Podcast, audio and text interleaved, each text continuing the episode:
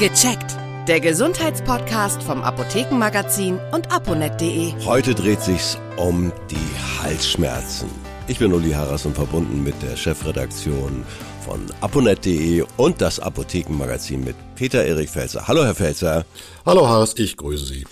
Es ist wieder mal soweit. Es ist die Zeit der Halsschmerzen. Und wir wollen uns dem Thema so ein bisschen mit ganz praktischen Tipps nähern. Viel trinken ja. soll helfen, habe ich gehört. Das stimmt auf jeden Fall. Es befeuchtet den Hals, es befeuchtet die Stimmlippen, das tut gut und das mhm. nimmt die Heiserkeit weg und auch die Trockenheit. Ganz natürlich von Vorteil ist es, wenn man keine eiskalten Getränke trinkt, sondern eher was Warmes.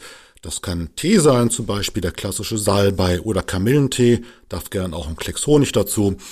Oder auch ganz klassisch die warme Milch mit Honig, die sich auch um den Hals legt mit ihren Schleimstoffen. Das tut der Stimme gut und auch gegen Halsschmerzen.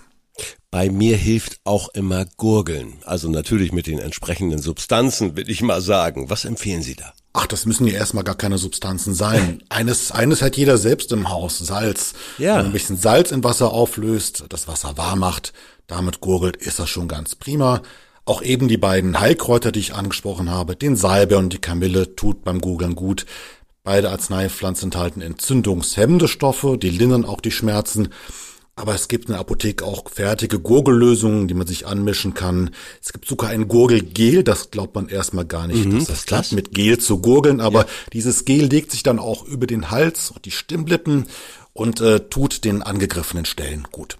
Und dann die klassische Methode, auch da gibt's aber Varianten, habe ich jetzt mitgekriegt, etwas inhalieren, ne? zum Kochen bringen, Kopftuch über den Kopf, aber muss nicht sein. Es gibt auch Inhalationshilfen. Klären Sie mich mal auf. Ach, da ist die Bandbreite weit. Man kann das natürlich mit dem Kochtopf oder der Schüssel mit heißem Wasser zu Hause machen. Mhm. Ganz wichtig aber ist äh, aufpassen, dass man sich nicht verbrennt. Ja. Der klassische Tipp mit Salz, der klappt so nicht. Das äh, kann man feststellen, wer zu Hause schon mal Salzwasser gekocht hat. Das Salz bleibt ja dann auf dem Topfboden liegen und es kommt gar nicht in die Atemwege. Ja. Also wer mit Salzwasser inhalieren möchte, bitte einen Vernebler oder einen Inhalator aus der Apotheke kaufen.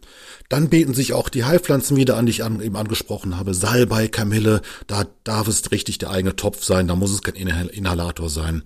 Aber zudem gibt es auch in der Apotheke fertig angemischte Mischungen zum Inhalieren. Also einfach vor Ort in der Apotheke nachfragen, was dort zur Verfügung steht. Grundsätzlich ist es ja doch mit Schmerzen häufig verbunden.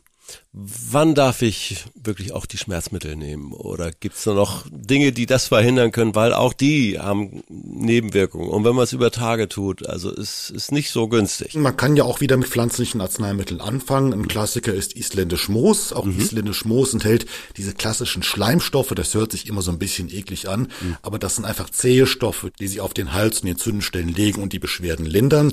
Islamos gibt es als Lutschtabletten äh, in der Apotheke. Stichwort Lutschtabletten. Es gibt auch solche, die leicht betäubend wirken, also auch dort dem Schmerz entgegenwirken. Der Vorteil an Islamos und diesen Tabletten ist, dass sie nur lokal wirken, also nur dort, wo die Lutschtabletten auch hinkommen. Ja. Wenn die Beschwerden ein bisschen stärker werden, darf es auch mal ein klassisches Schmerzmittel sein, Acetylsalicylsäure, Ibuprofen oder Paracetamol, aber die wirken natürlich dann auf den gesamten Körper. Stimme schon, ne? Also das ist fast schon banal, es zu sagen. Man macht's intuitiv. Wie kann man ansonsten noch dazu bei? Gibt es eine bestimmte Sprechtechnik, die die Stimme noch mehr schont oder haben Sie da Tipps?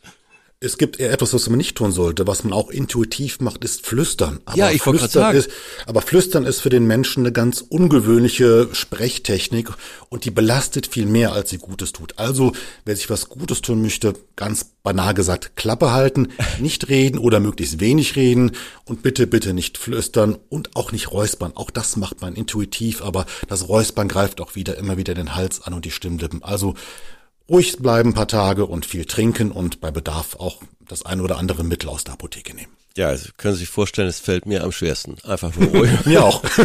Einfach nur ruhig bleiben. Wann muss ich zum Arzt? Ja, wenn sich nach zwei, drei Tagen die Beschwerden nicht bessern, unbedingt zum Arzt gehen.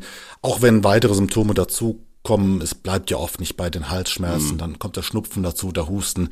Bei Fieber, im Zweifelsfall dann lieber mal zum Arzt gehen. Und wenn es chronisch wird, könnte das wirklich auch nachhaltig für die Stimme schlecht sein oder habe ich da zu viel Angst?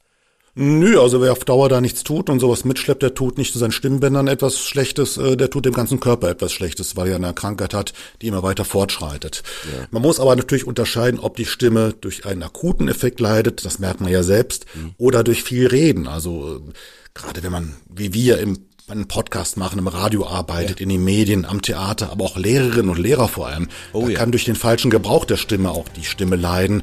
Und dort helfen dann natürlich im Akutfall auch die angesprochenen Maßnahmen. Aber dort sollte man vielleicht dann auf Dauer mal einen Logopäden fragen und an der Stimmtechnik arbeiten.